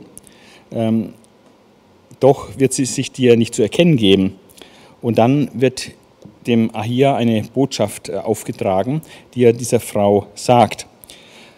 Und die kommt da rein, hat sich schön verkleidet und wird von dem blinden Mann angesprochen, komm nur herein, du Ehefrau Jerobeams, Weshalb hast du dich überhaupt unkenntlich gemacht? Ich habe eine harte Botschaft für dich. Und äh, geheim und sagt zu Jerobeam, so spricht Jahwe, Israels Gott. Ich habe dich mitten aus dem Volk erhoben und dir die Herrschaft über mein Volk Israel gegeben. Ich habe das Königtum von den Nachkommen Davids weggerissen und es dir übertragen. Aber du bist nicht so, wie mein Diener David gewesen ist, der meine Gebote hielt, mir mit ganzem Herzen folgte und nur das tat, was mir gefällt. Du hast es noch schlimmer getrieben als irgendjemand vor dir. Du hast dir andere Götter gemacht, Gussbilder, und hast mich dadurch verworfen und zum Zorn gereizt. Deshalb werde ich Unglück über das Haus Jerobeams bringen und aus seiner Familie jeden Wandpisser, richtig starkes Wort hier, jeden Wandpisser beseitigen, egal ob er gebunden oder frei ist. Ich fege die Nachkommen Jerobeams weg, wie man Kotballen wegfegt, bis nichts mehr da ist. Wer von ihnen in der Stadt stirbt, den werden die Hunde fressen. Und wer auf dem freien Feld stirbt, den werden die Vögel fressen. Denn Jahwe hat es gesagt. Ja, und dann sagst du, so, dann geh du jetzt heim und in dem Moment, wo du durch die Schwelle deines Hauses trittst, dann stirbt dein Sohn. Und so ist es dann auch passiert. Also es war ein schweres Gericht, äh, was den Jerobeam dann auch persönlich äh, traf, weil er so unbelehrbar war. Er stirbt dann und sein Sohn äh, wird dann Nachfolger, aber nur für sehr kurze Zeit, wie wir noch sehen werden. Dann macht der Verfasser des Königsbuchs einen Schwenk weg vom Nordreich, von den 22 Jahren des Jerobeam und geht jetzt hin ins Südreich. Wie ging es im Südreich weiter? Und er zeigt so die nächsten 60 Jahre des Südreiches. Und da waren die ersten 17 durch Rehabeam. Äh, das war dieser Sohn Salomos, äh, der so unweise gehandelt hat und äh, eine harte Antwort gegeben hat an die Delegation der Nordstämme. Es werden, ähm, und diese Darstellung der Könige, wenn sie so kurz zusammengefasst sind, wie es bei den meisten Königen der Fall ist, haben wir so ein ganz bestimmtes Schema oder bestimmte Eckdaten, die da immer wieder so genannt werden. Es beginnt mit den Regierungsdaten, ähm, praktisch wie alt war er, als er König wurde, wie lange hat er regiert und so weiter, wie war vielleicht sein, wie hieß seine Mutter und so, wer war sein Vater. Diese, diese Daten äh, werden genannt und dann äh, wird nicht sein persönlicher Abfall erwähnt, sondern in dem Fall jetzt hier eigentlich ausnahmsweise mal wird der Abfall des Stammes Juda insgesamt in Augenschein genommen, äh, wie sie Gott den Rücken gekehrt haben. Ähm, dann kommt eine politische Sache, die berichtet wird. Es gab einen Angriff in der Regierungszeit von Rehabeam, dass der ägyptische Pharao Sisak äh, nach Jerusalem zog und das eroberte und äh, recht viel Beute mitnahm. Und äh, Rehabeam macht dann Maßnahmen zur Schadensbegrenzung, also goldene Schilde, die als Beute weggeführt worden sind, die ersetzt er dann äh, durch äh, einfachere äh, Schilde aus Bronze oder so, um ähm, den Schaden ein bisschen zu begrenzen. Dann haben wir einen Quellenhinweis, wie er bei fast allen Königen genannt wird. Das ist also richtig stereotyp. In Kapitel 14, Vers 29 haben wir diesen. Da heißt es, was sonst noch über Rehabeam und seine Taten zu sagen ist, steht in der Chronik der Könige von Juda. Also es gab da eine Chronik, wo, wo in den äh, Königen äh, über die Könige, wo Dinge dokumentiert wurden. Äh, das muss jetzt gar nicht das Chronikbuch sein. Äh, das können einfach äh, regierungsamtliche Unterlagen sein, wo einfach Chroniken geführt wurden über die einzelnen Könige. Und das war dann auch als Quelle zur Verfügung für äh, den Schreiber der Königsbücher, aber auch wahrscheinlich für den Schreiber der Chronikbücher. Es wird weiter gesagt, dass äh, der Zustand zwischen Nord- und Südreich ein Dauerzustand des Krieges war, äh, zeitlebens. Also alle 17 Regierungsjahre von Rehabeam war immer Krieg zwischen Nordreich und Südreich oder feindselige Haltung. Und Rehabeam stirbt und sein Sohn äh, wird dann Nachfolger, die Nachfolgeregelung. Der Sohn hieß Abia und war dann nur drei Jahre König von Juda, werden wieder seine Regierungsdaten genannt. Und dann, das ist das, was ganz typisch ist in den Königsbüchern, wird immer eine kurze Bewertung des Königs vorgenommen. Die ist entweder positiv oder negativ. Äh, bei den meisten Königen fällt sie negativ aus, ähm, aber es gibt auch einige, die positiv bewertet werden. Abia gehört nicht dazu. Wir haben eine negative Beurteilung des Königs Abia und dann wird auch noch ein Vergleich gezogen zu seinem Großvater oder Urgroßvater David, äh, wo er dann ganz schlecht abschneidet. Ich lese mal diese Negativbeurteilung des Königs, weil die ganz typisch ist, äh, wie sich das in den Königsbüchern immer findet. Äh, Kapitel 15, Vers 3 bis 5. Er folgte in allem den Sünden seines Vaters, heißt es hier von Abia. Sein Herz war nicht ungeteilt Jahwe, seinem Gott ergeben, wie das Herz seines Vorfahren David. Doch David zuliebe gab Jahwe ihm einen Thronfolger in Jerusalem, indem er seinen Sohn König werden und Jerusalem bestehen ließ. Denn David hatte Zeit seines Lebens getan, was Jahwe gefiel und ihm in allen Dingen gehorcht, mit einer Ausnahme, außer in der Sache mit Uriah, dem Hethiter. Aber sonst, davon mal abgesehen, war äh, David äh, extrem vorbildlich äh, in seiner Königsherrschaft. Nach den drei Jahren von Abia ähm, kommt dann Asa, äh, sein Sohn, auf den Thron und er regiert äh, sehr lange, 41 Jahre ist der König von Juda. Es werden die Regierungsdaten wieder genannt, eine positive Beurteilung des Königs, also die erste positive, die es da überhaupt kommt. Ähm, ich lese sie mal vor, in 15 Vers 11 äh, heißt es, Asa tat wie sein Vorfahr David, was recht war vor Jahwe. Und dann wird äh, ein Beispiel genannt seiner Rechtschaffenheit als König. Er hat sich eingesetzt gegen den Götzendienst. Äh, wird aber auch erwähnt, dass er eigentlich wie alle Könige, ähm, bis dann Hiskia das änderte, ähm, hat er die Opferhöhen geduldet. Obwohl das Heiligtum schon in Jerusalem zentralisiert war und nach dem Gesetz Moses dann nur noch in Jerusalem angebetet werden sollte. Äh, aber es war eben jahrhundertelange Gewohnheit, diese Opferhöhen auch für Jahwe, äh, und die wurden, waren dann weiter noch im Einsatz, sollte aber eigentlich nicht mehr sein, wurde aber geduldet. Dann Asas Einsatz für das Haus Gottes äh, wird berichtet, also er hat sich da eingesetzt positiv. Ähm, auch hier Krieg als Dauerzustand zwischen Asa und Besa, das Besa ist der König des Nordreiches in der Zeit. Und dann haben wir noch Asas erfolgreiche Bündnispolitik. Äh, hier wird mal was Politisches äh, erwähnt. Das ähm, Besa war mit dem König von Syrien verbunden und der Asa hintertreibt das und macht hinter dem Rücken von Besa einen Bund mit dem König von Syrien und sagt, er soll den, äh, seine Begünstigung von Besa abziehen. Und, äh, und das ist erfolgreich. Also ihm gelingt das, den König, den König von Syrien auf seine Seite zu ziehen, zu Lasten Besas. Und das hatte dann äh, zur Folge, dass äh, Besa an anderen Stellen seines Reiches dann gebunden war äh, und nicht die Befestigung von Rama, einem Vorposten äh, an der Grenze zu Juda, diesen Ort weiter befestigen konnte. Und äh, Asa hat das dann genutzt, ausgenutzt, diese Situation, und hat das ganze Baumaterial, was dahin geschafft worden ist, nach Rama, um praktisch die, die Südflanke des Nordreiches zu befestigen. Das Baumaterial hat er praktisch geklaut, erbeutet und hat damit dann seinerseits Städte äh, in Juda befestigt äh, gegen, gegen Bäsa, nämlich die Städte Geba und Mitzbah. Dann haben wir wieder den Quellenhinweis, dass es auch in den, in den Chroniken der Könige von Judas mehr Informationen noch gibt über Asa.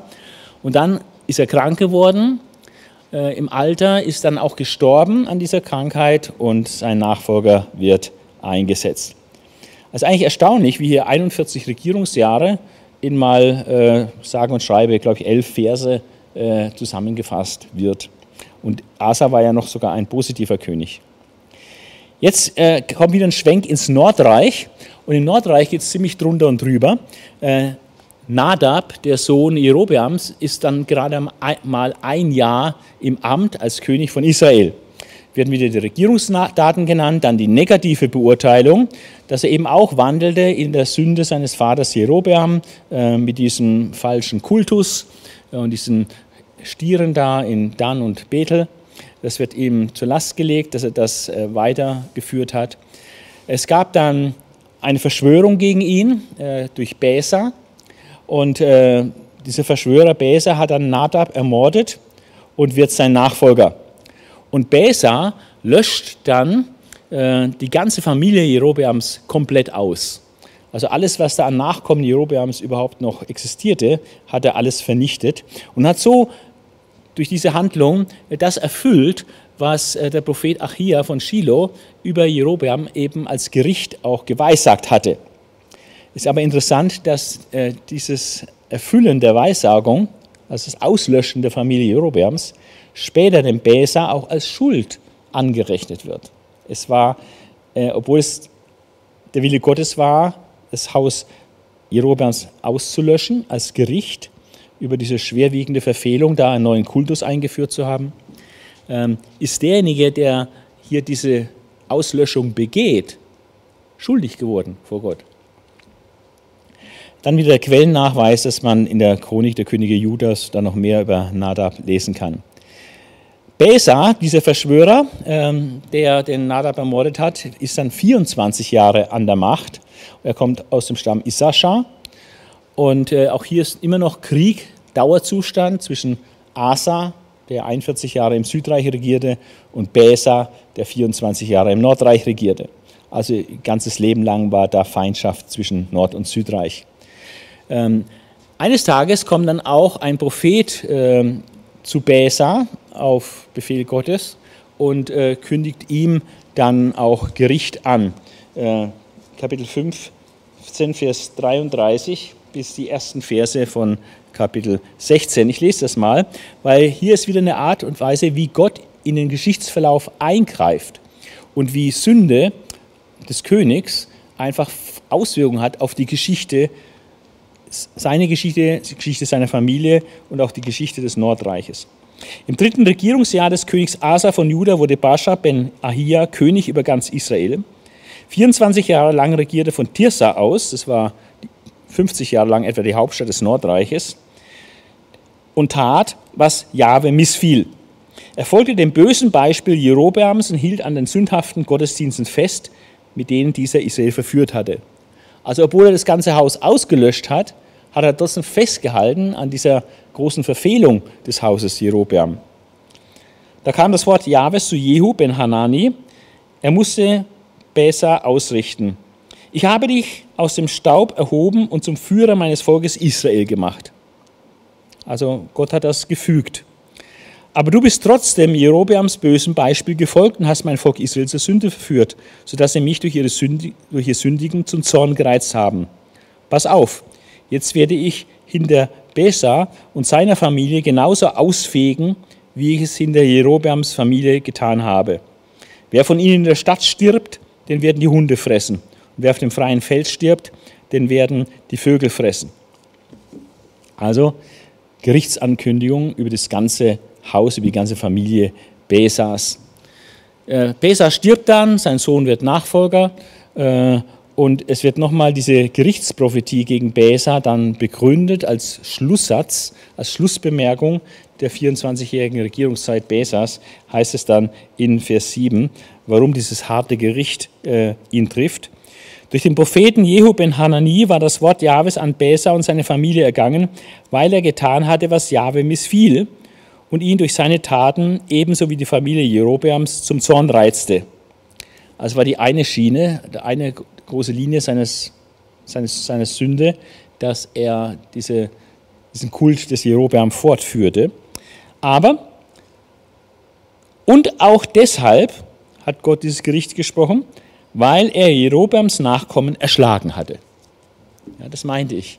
Also er hat das Gericht Gottes ausgeführt, was ihm aber auch zu Sünde gerechnet ist, weil er praktisch hier Mord, Massenmord, einen ziemlichen Massaker angerichtet hat.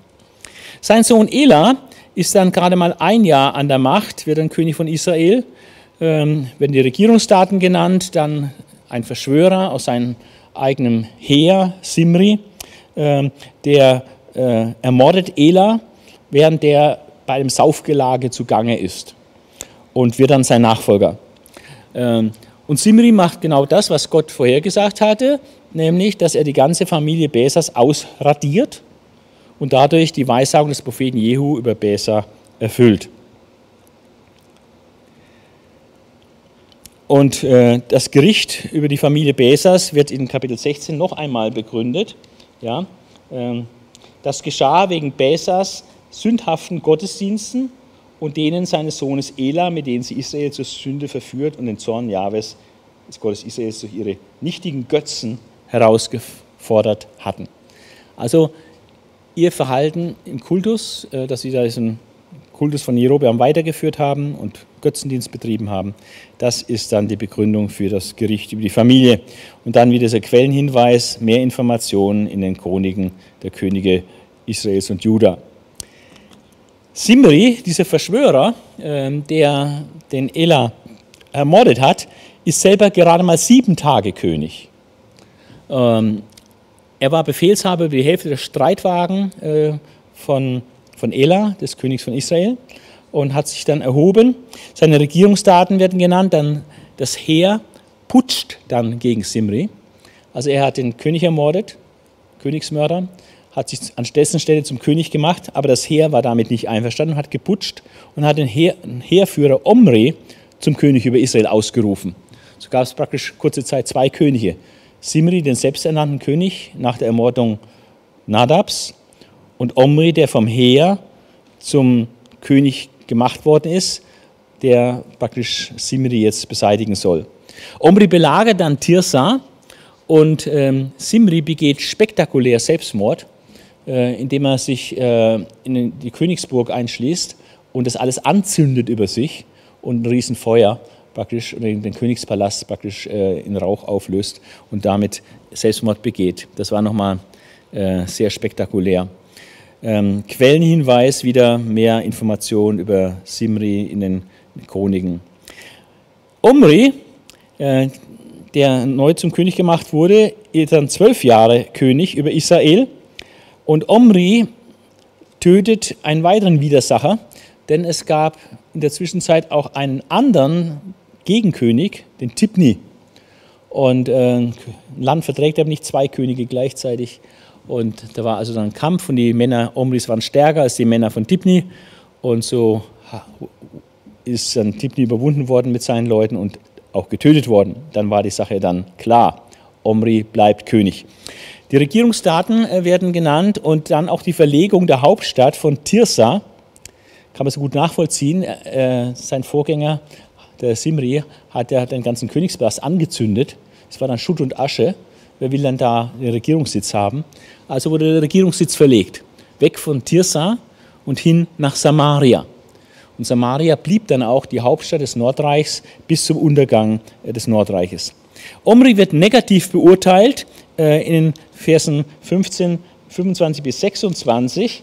Ähm, da heißt es, auch Omri tat, was Jahwe missfiel. Er trieb es sogar schlimmer als seine Vorgänger. In allem folgte er dem bösen Beispiel von Jerobeam ben Nebat, der die Israeliten zur Sünde verführt hatte, mit diesem neuen Gegenkult zu Jerusalem, sodass sie den Zorn Jahwes durch ihre nichtigen Götzen herausforderten. All das zieht sich wie der rote Faden durch die Geschichte des Nordreichs. Alle Könige des Nordreichs haben diesen Gottesdienst, den Jerobeam eingeführt hatte, sind sie diesem Gottesdienst nachgefolgt und das war Gott natürlich als äh, Gott übel missfallen. Der Sohn von Omri äh, ist dann ein ganz, eine ganz bekannte Gestalt in der Bibel, äh, der auch wieder sehr ausführlich behandelt wird. Äh, wenn wir sehen von Kapitel 16, Vers 29 bis Kapitel 22, Vers 40, haben wir äh, Dinge, die mit dem König Ahab zu tun haben. Also so Jerobeam also erst Salomo natürlich, das wird ganz ausführlich gemacht, aber dann ist Jerobeam, der König des Nordreiches, und dann jetzt auch Ahab, der König des Nordreiches, der 22 Jahre äh, regierte. Und mit ihm kommt praktisch äh, das Nordreich zu einem ersten großen Tiefpunkt. Ja. Also es ist, ähm, er hat das äh, Nordreich geistlich wirklich völlig runtergewirtschaftet. Ähm, Ahab wird König über Israel, ähm, wird uns äh, berichtet in Kapitel 16, Vers 29 bis 34. Und ähm, er war gottlos und hatte auch eine heidnische Frau, die Isabel, und die war noch schlimmer als er. Und er stand stark unter dem sehr negativen Einfluss seiner heidnischen Frau Isabel, die auch noch äh, 400 Baalspriester mit in die Ehe gebracht hat ja, sodass also ganz flächendeckend jetzt im Nordreich auch Baalskult betrieben wurde, noch zusätzlich äh, zu dem falschen Gottesdienst, den Jerobeam eingeführt hat. Da ging es ja immerhin noch, offiziell ging es noch um Jahwe, den Gott Israels. Aber jetzt ist praktisch äh, Konkurrenzreligion eingeführt worden. Äh, die Baals, der Baalskult ganz offiziell äh, durch die königliche Schiene, äh, vor allem durch die Frau von Ahab. Es hat dann auch zur Verfolgung äh, der Propheten geführt, die es gab. Es gab so Prophetenschulen, lesen wir. Und äh, Ahab und Isabel haben dafür gesorgt, dass die Propheten regelrecht ausgemerzt wurden. Und sie mussten sich verstecken oder standen in Gefahr, getötet zu werden. Also es war eine ganz schlimme Zeit, geistlich gesehen. Und in dieser schlimmen Zeit des Nordreichs, es gab ja keinen Erweckungskönig äh, im Nordreich zu keiner Zeit, ähm, aber Gott hat dann Propheten berufen, äh, durch die er in diese Geschichte eingegriffen hat. Und es gibt dann zwei herausragende Propheten in den Königsbüchern. Das ist der Prophet Elia und dann sein Nachfolger später, der Prophet Elisa. Und die haben beide im Nordreich gedient und äh, haben ein Gegengewicht äh, gebildet zu, der, zu dem gottlosen Verhalten des Königs, der das ganze Land in, in tiefsten Götzendienst ge, gestürzt hat.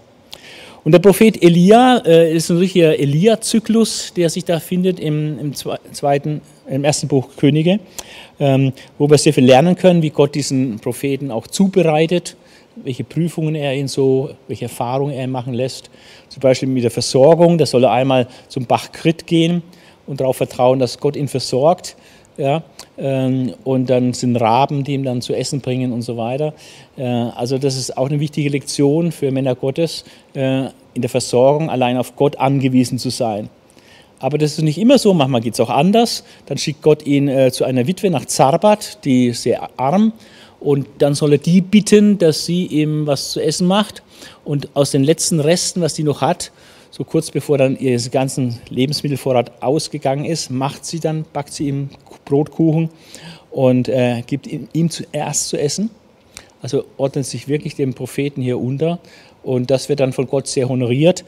Und ähm, so bekommt sie dann einen großen Segen von Gott, äh, dass sich dann ähm, die Lebensmittel in ihrem Haus nicht erschöpfen, sondern äh, einfach doch im Überfluss da sind. Ähm, aber es sind so zwei interessante Varianten. Ähm, die eine, totale Abhängigkeit von Gott, ohne Zutun eines Menschen wirst du versorgt von Gott. Und das andere, du, du musst dich in die Abhängigkeit von Menschen begeben, du musst Menschen bitten und dann geben sie dir. Und du wirst auf diese Weise von Gott versorgt, auch über einen längeren Zeitraum ist er von dieser Witwe versorgt worden. Ja? Aber Gott segnet dann auch die, die an der Versorgung da teilhaben. Hat diese Witwe sehr gesegnet. Und äh, so ist auch bei heutigen Missionswerken, manche gehen den Weg, äh, du nie Menschen fragen nach Geld oder so und äh, beten nur ähm, und allein sagen sie Gott die finanzielle Not. Das kann man so machen und das funktioniert auch. Ähm, und manche werden von Gott so geführt, diesen Weg äh, zu gehen. Das andere ist aber auch jetzt nicht ungeistlich. Äh, das ist der andere Weg, der auch gang und gäbe ist äh, in der Welt von Missionswerken und Missionsschulen und so weiter, dass man einfach den Freundeskreis auch informiert über die Lage und dass die dann auch teilhaben können, sich beteiligen können an der Not und helfen können und dann auch gesegnet werden von Gott. Also hat beides äh, seine Berechtigung und im Leben von Elia sehen wir beide Methoden der Versorgung, die völlig gleichwertig nebeneinander sind. Äh, berühmt ist bei Elia natürlich der Kampf mit den Baalspriestern, äh, wo auf dem Berg Karmel, das ist eine Erhebung in Nordisrael, ähm, ähm, und da wird ein, äh, ein Gottesentscheid herbeigeführt. Äh, auf der einen Seite 400 äh, Baalspriester und ähm, dort ist Elia als der Vertreter Jahwes und die, der Deal ist praktisch, welcher Gott Feuer vom Himmel herabfallen lassen kann, der soll der wahre Gott sein. Der soll als wahrer Gott anerkannt werden. Naja, und dann hüpfen die äh, Baalspriester rum und tanzen sich in Trance und so. Stundenlang wird da Musik gemacht und, und äh, ekstatisch. Und dann ritzen sie sich noch, wunden sich und beten ins und es passiert gar nichts. Und Elia, der schüttet noch Wasser drüber, wo es Trockenheit und Dürre hat. Er lässt noch Wasser holen, tut das Opfer äh, Wasser schütten, damit also nicht jemand denkt, da gibt irgendwas hier getrickst ja, mit, mit Feuer, sondern schüttet noch Wasser drüber. Dann spricht er ein kurzes Gebet und Gott antwortet mit Feuer vom Himmel. Und das Volk ist natürlich total begeistert. Gott hat sich jetzt bewiesen, Gott hat sich demonstriert, wer ist der wahre Gott. Der Gott Elias ist der wahre Gott. und dann geht es den Baalspriestern an den Kragen, weil es war auch im Gesetz vorgeschrieben, dass keine Götzenpriester im Land geduldet werden sollen. Und so wurden die ausgemerzt. Und das hat natürlich äh, nicht gerade die Freundschaft von Isabel eingetragen äh, für Elia. Das war dann klar, dass Isabel äh, ihn jetzt gehasst hat bis aufs Blut, weil er ihre ganzen Baalspriester praktisch äh, hat hinrichten lassen. Und so flieht Elia vor Ahab und Isabel und macht einen Gewaltmarsch bis runter äh, in den Sinai zum Berg Horeb und ist da in der depressiven Phase und will eigentlich nur noch sterben.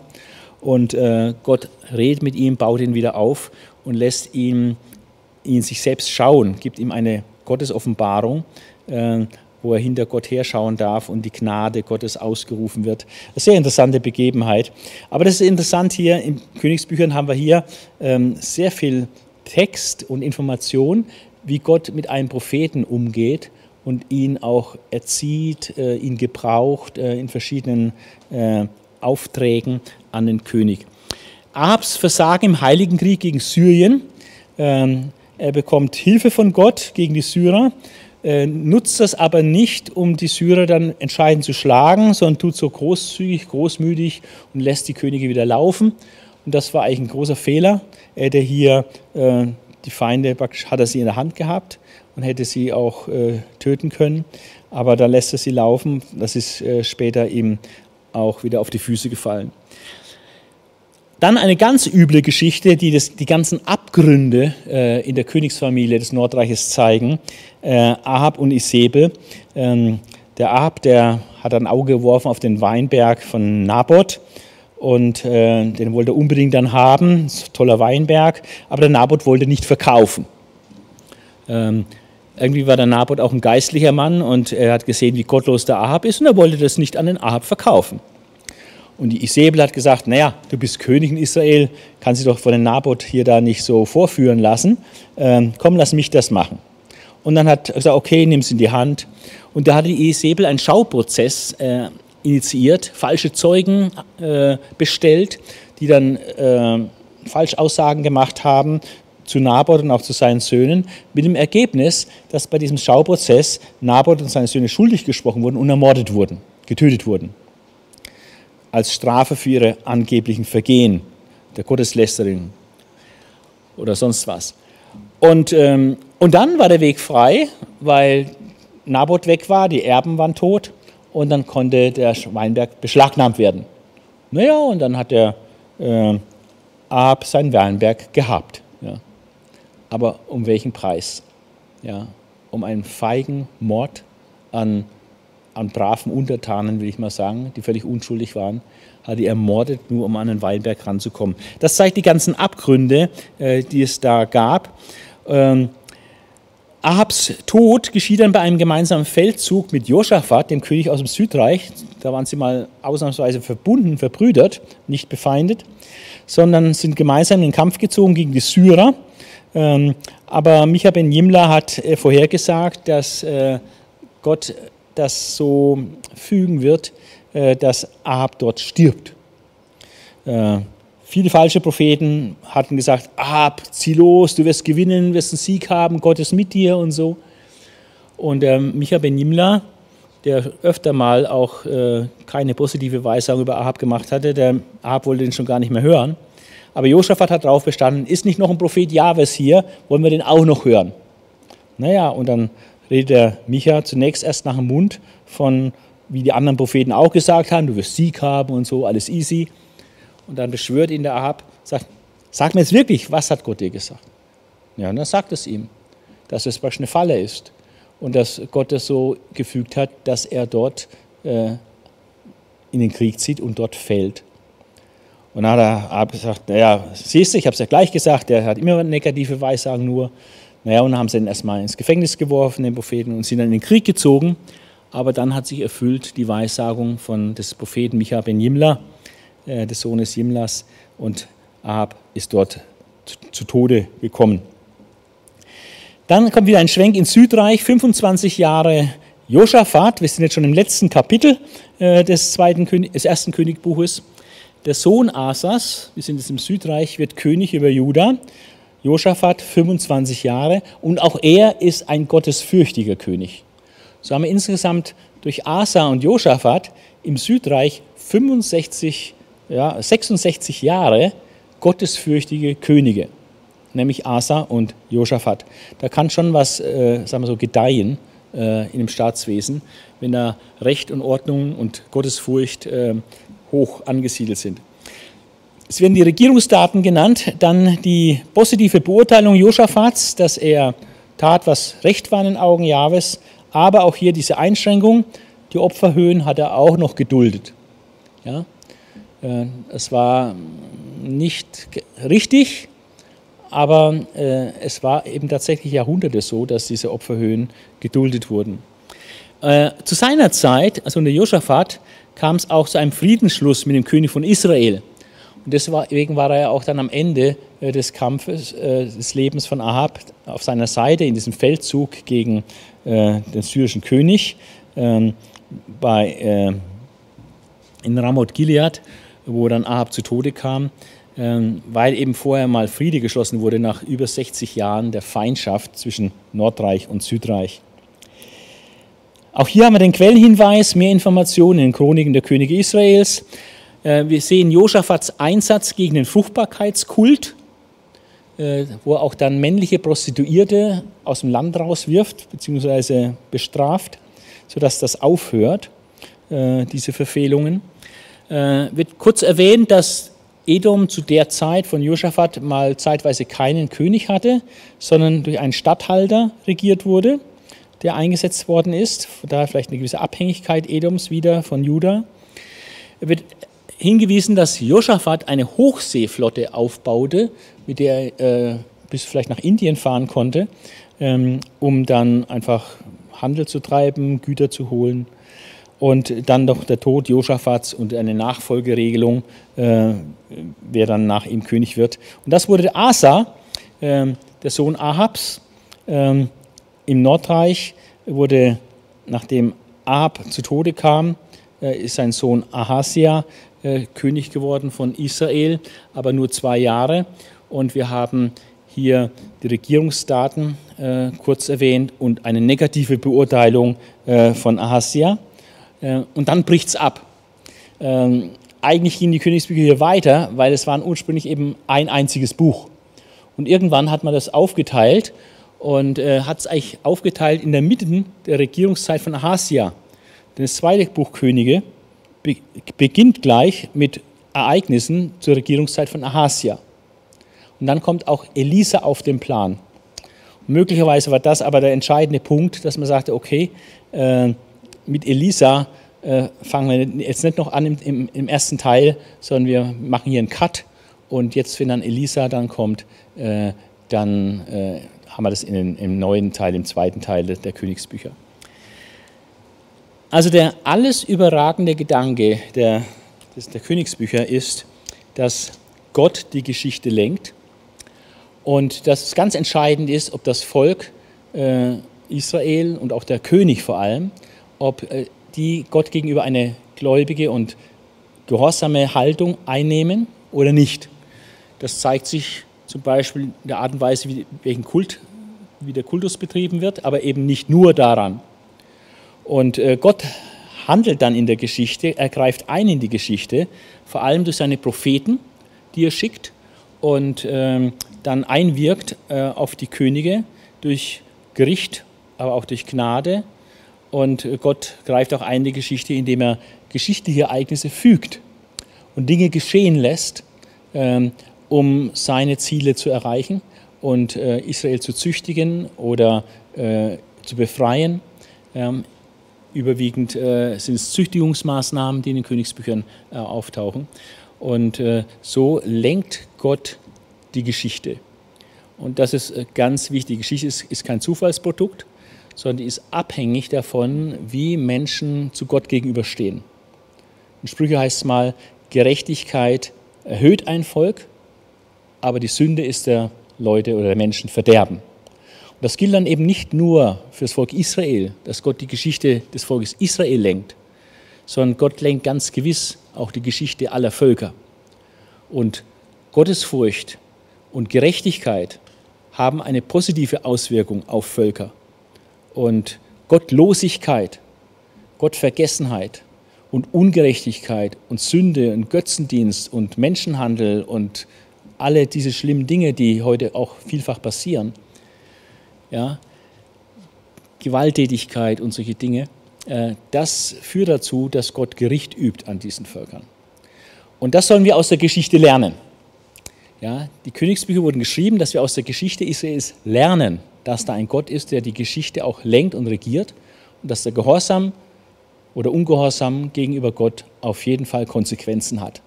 Und das ist eines der wichtigsten Lektionen, die Menschen aus der Geschichte, äh, so wie sie gerade auch in den Königsbüchern beschrieben ist, äh, zu lernen haben.